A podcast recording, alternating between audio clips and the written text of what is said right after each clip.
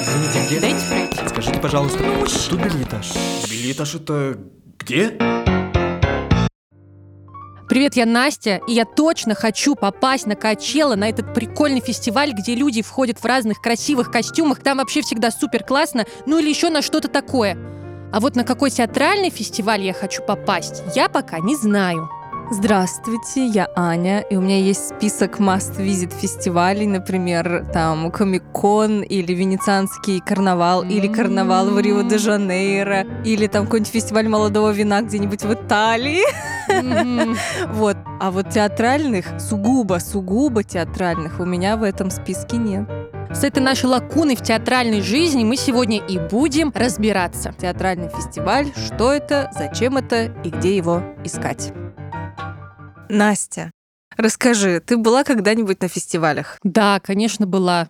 Какой тебе запомнился больше всего? Последнее, что я помню, это стереолето. А потом тебя вырубило, что ли? Хорош, наверное, был фестиваль.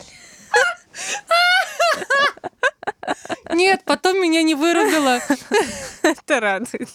Ну просто это последний фестиваль, который мне как-то очень особенно запомнился. Хорошо, У продолжай. меня нет проблем с памятью, если что. В общем, стереолето — это музыкальный фестиваль, который проходит в Петербурге, и мы там были на Би-2. Вот.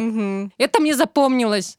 Чем тебе запоминаются фестивали? Ну, помимо того, что ты приходишь на любимого артиста. Потому что это всегда атмосфера, это большое количество людей, и где они все какие-то очень радостные, очень... Ну, я, я не знаю, если вот даже говорить про этот э, музыкальный фестиваль, все равно есть какой-то момент такого единения, когда вообще не важно, кто ты, откуда ты пришел, откуда ты приехал, ты пришел вот эту музыкальную группу посмотреть или другую, или вообще ты просто сюда случайно залетел, но в какой-то момент ты чувствуешь себя с этими людьми чем-то вот таким единым. Мгм, Это согласна, круто. Это да. очень добрая энергетика, она очень... заряжает. Да,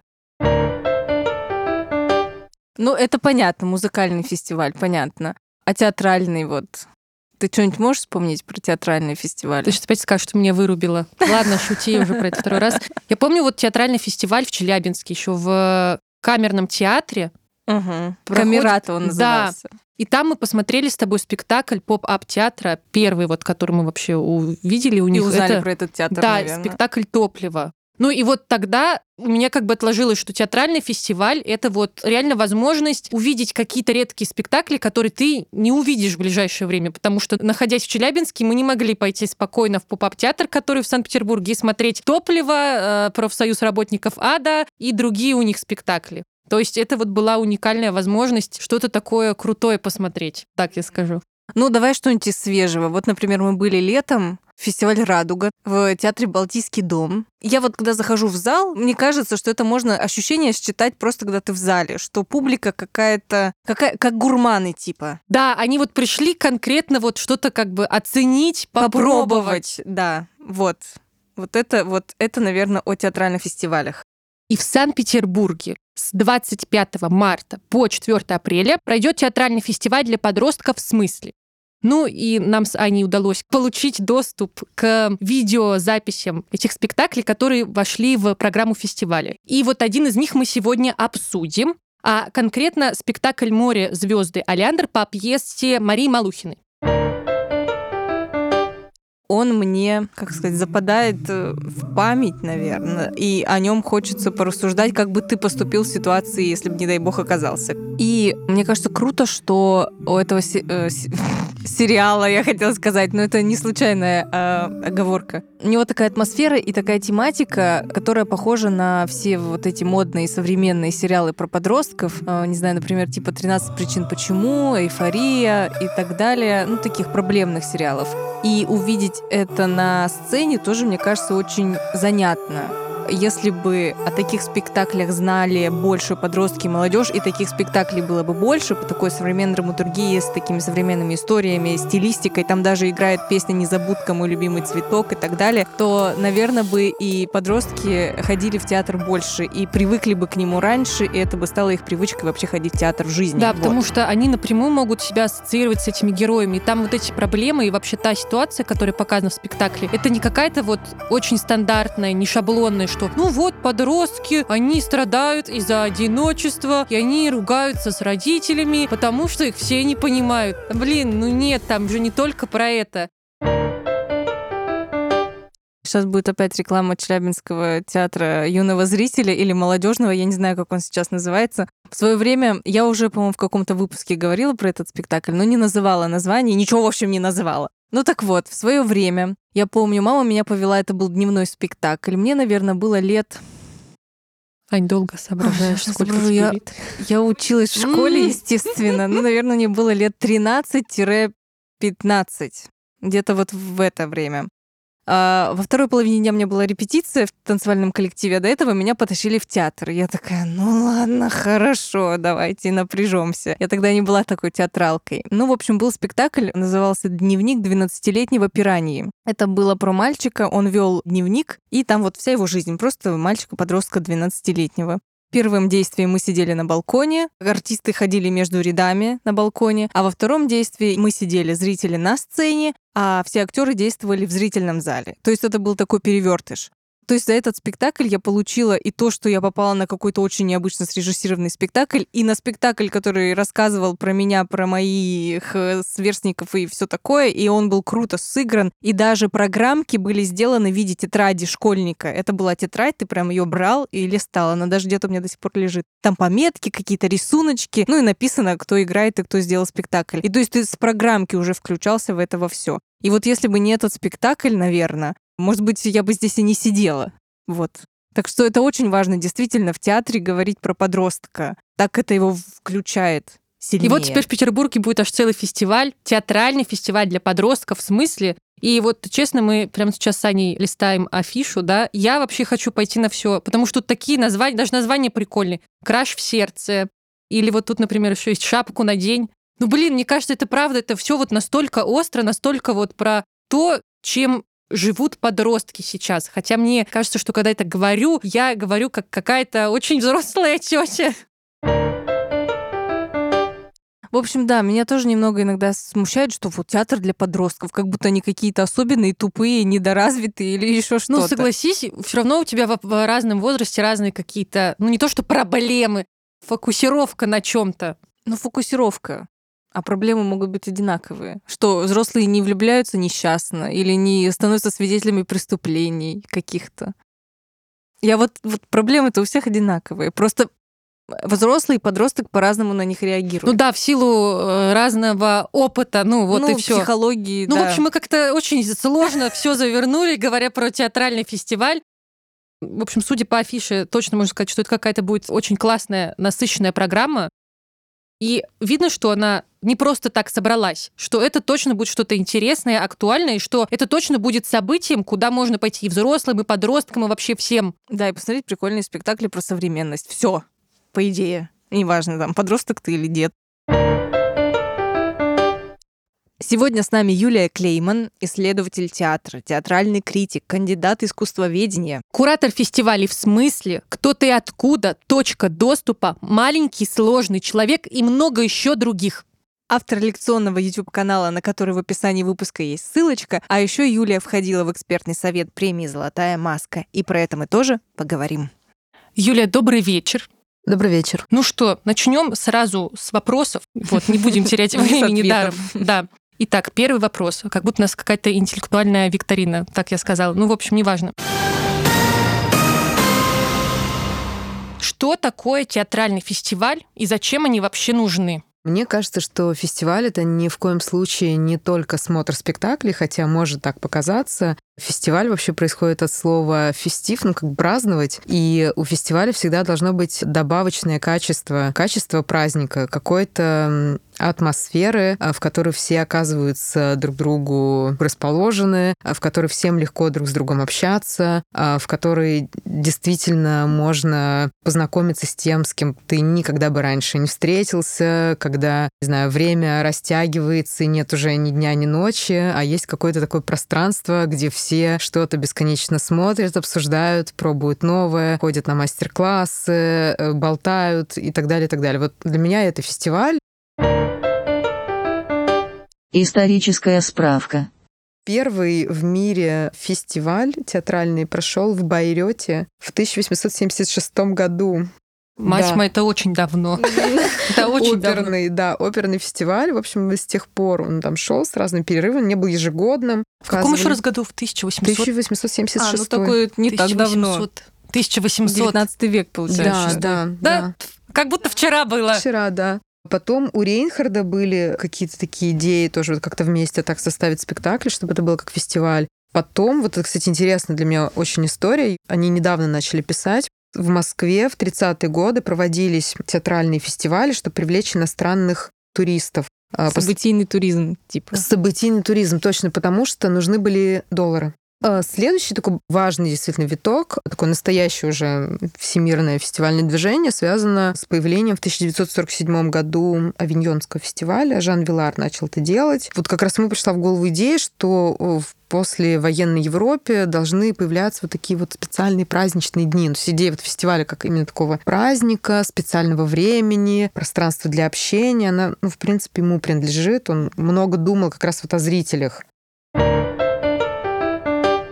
А есть какой-то самый запоминающийся фестиваль, который больше всего запомнился? Для меня был таким Baltic Circle э, в Хельсинки. Я выиграл туда поездку как критик от консульства Финляндии, и для меня там все было удивительно. Эти спектакли на улице, спектакли в лесу. Я помню, что мы шли за каким-то красным шаром, который виднелся на Спектакль в горизонте. лесу. А то вот в лесу, еще что-то, какой-то был суп-театр, когда мы смотрели какой-то концерт и ели суп. Ну, в общем, чего только не Ну было. да, суп же.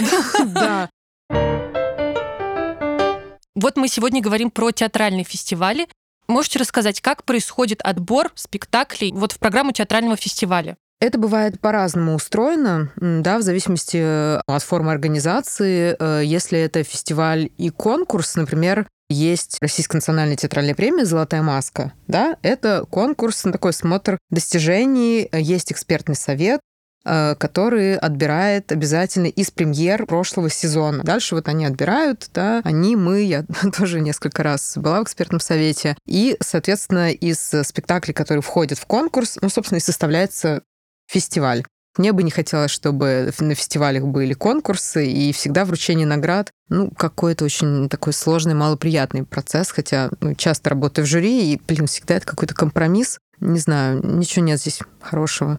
Часто у фестиваля просто есть куратор или группа кураторов, два куратора. Я работала на точке доступа. Там на последнем выпуске нас было двое. Соответственно, мы собирали программу. Сейчас на фестивале «В смысле», который я делаю с Натальей Сергеевской и нашей большой командой, Наталья Сергеевская, театральный менеджер, курирует Вахтанговский фестиваль театральных менеджеров, Большой детский фестиваль, руководит проектами Большого театра «Кукол», работает ментором театрального квартала фестиваля «Таврида Арт» и собственным театром «Театральный проект 27». Ссылка на интервью с Натальей в описании выпуска. Я была арт-директором, и ну, в основном были мои приносы по программе. Но, конечно, хороший фестиваль, если мы говорим о действительно какой-то интересной программе, это чей-то осознанный выбор. В этом смысле мы, как кураторы, э, мне кажется, тоже творческие единицы, потому что мы должны э, слышать время, вот, и собирать нашу картину, которая является фестиваль, вот с каких-то разных красок, которые будут друг с другом вместе тоже вступать в какие-то отношения, да, они будут просто ну, такими разрозненными э, пятнами.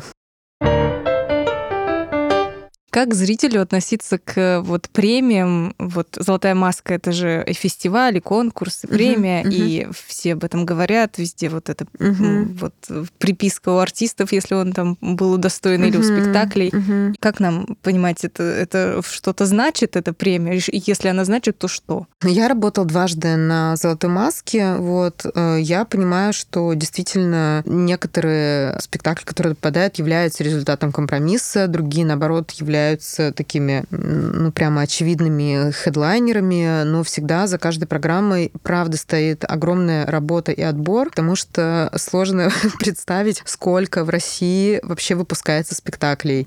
Вот, я честно говоря, не помню, 600 или 800 примерно, да? Ну, просто поймите, что Ох, никто... это очень много. не Это нереальная просто да, цифра. Я- посмотреть. Э, Соответственно, ну, мы как-то делим, чтобы был кворум, стараемся все посмотреть максимально. Ну, то есть там в год я смотрела, не знаю, 400-500 смотрела, да, что-то на мой. видео, там что-то вживую. Там мы носимся вот так вот по всей стране, ты прилетаешь одним днем в Красноярск, э, да, с этой разницей во времени, смотришь спектакль, улетаешь, летишь в Хабаровск, Южно-Сахалинск. Поэтому, конечно, это отобранные спектакли, которые мы по-честному смотрим.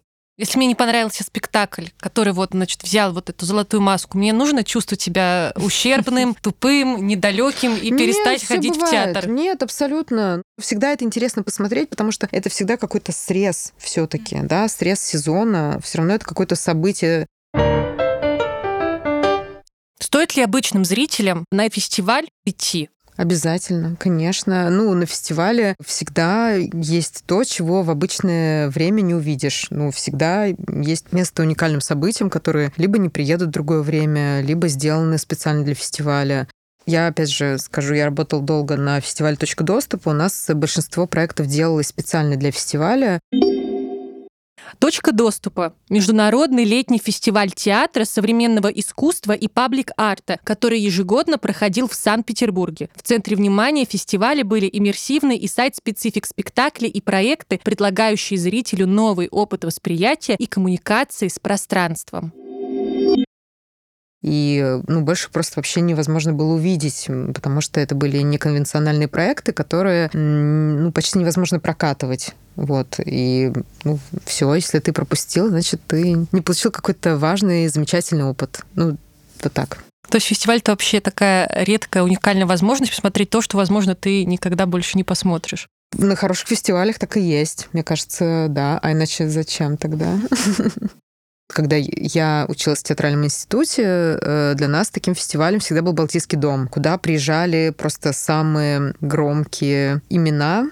Спектакли, не знаю, Кристиана Люпе, спектакли Кшиштова Варликовский, Андрея Жолдака, Эймунтаса Некрошуса, ну, просто, в общем, весь цвет театра, и это невозможно было пропустить, потому что, ну, что ты потом будешь ездить, э, не знаю, в Литву, в Польшу, в Латвию, куда там, в Аргентину, все, все это отлавливать? Нет, да, вот, ну, здесь, сейчас.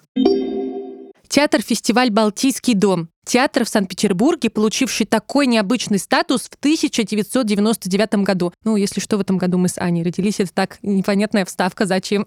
Потому что под его крышей родился международный театральный фестиваль «Балтийский дом», который за годы своего существования заслужил славу одного из авторитетных театральных форумов Европы. В этом театре и сегодня проходят крупные театральные фестивали.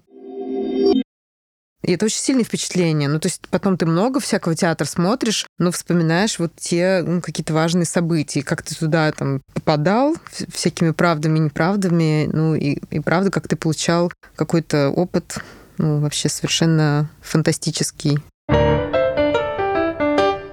Вы упомянули фестиваль в смысле, над которым работаете. Мгм. Расскажите о его истории создания.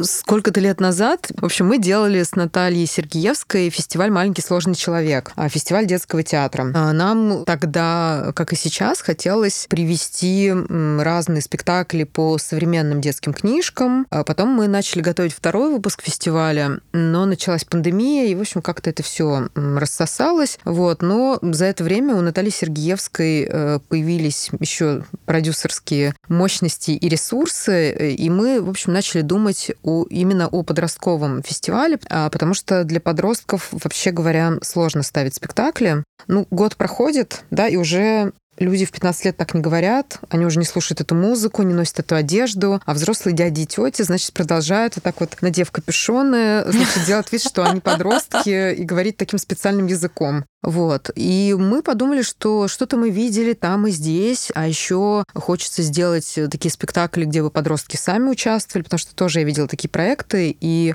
ну, мне кажется, что очень важно создавать площадки для того, чтобы подростки сами получили право голоса.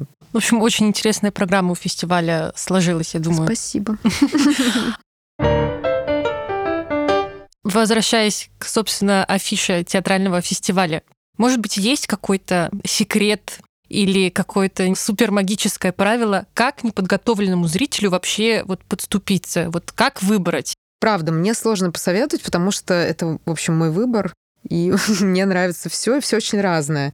Мы как раз э, хотели, чтобы у нас ну, как бы не дублировали друг друга, скажем так, события. В какой-то момент вот мы посмотрели вместе на афишу, да, и вот подумали, у нас есть а, кукольный спектакль отличный. У нас есть танцевальный спектакль один и танцевальный спектакль другой. Один из Калуги, другой из Перми. Они очень разные, разными вообще способами сделаны. Тут профессионал танцует, тут, значит, студенты медицинского вуза, которые вот как бы дают понять, что любой неповторим ну, в каком-то своем телесном выражении. Есть, соответственно, там по современным книжкам вот и такое, и такое. Вот подростки тут, значит, своим документальным материалом. И вот у нас будет э, пьеса Марии Малухиной, угу. поставленная в Рязанском ТЮЗе, да, ну, потому что все таки последние годы, благодаря таким драматургическим конкурсам, как «Маленькая ремарка» и «Любимовка», ну, мы не можем сказать, что у нас нет драматургии для подростков, она есть. Ну, прям настоящий феномен. Другое дело, что не так часто ее ставят. В общем, я очень рада, что к нам приезжает такая пьеса. Может быть, это самая вообще жесткая история из тех, что есть у нас в программе. Вот она прям там точно 16+, и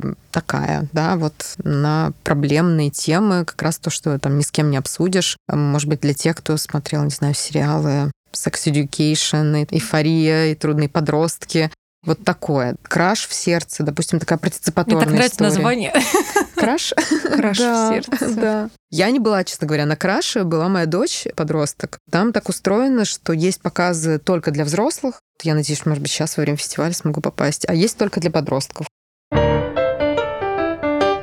Фестиваль для театра для подростков, так звучит, правильно? Но аудитория фестиваля это ведь не только подростки. Есть спектакль, который, наверное, скорее для взрослых, может быть, спецсовет, да, это спектакль, в котором участвуют учителя, вот они были отобраны по кастингу, это проект, который делает Казанский центр МОН, они сделали такой педсовет с казанскими учителями.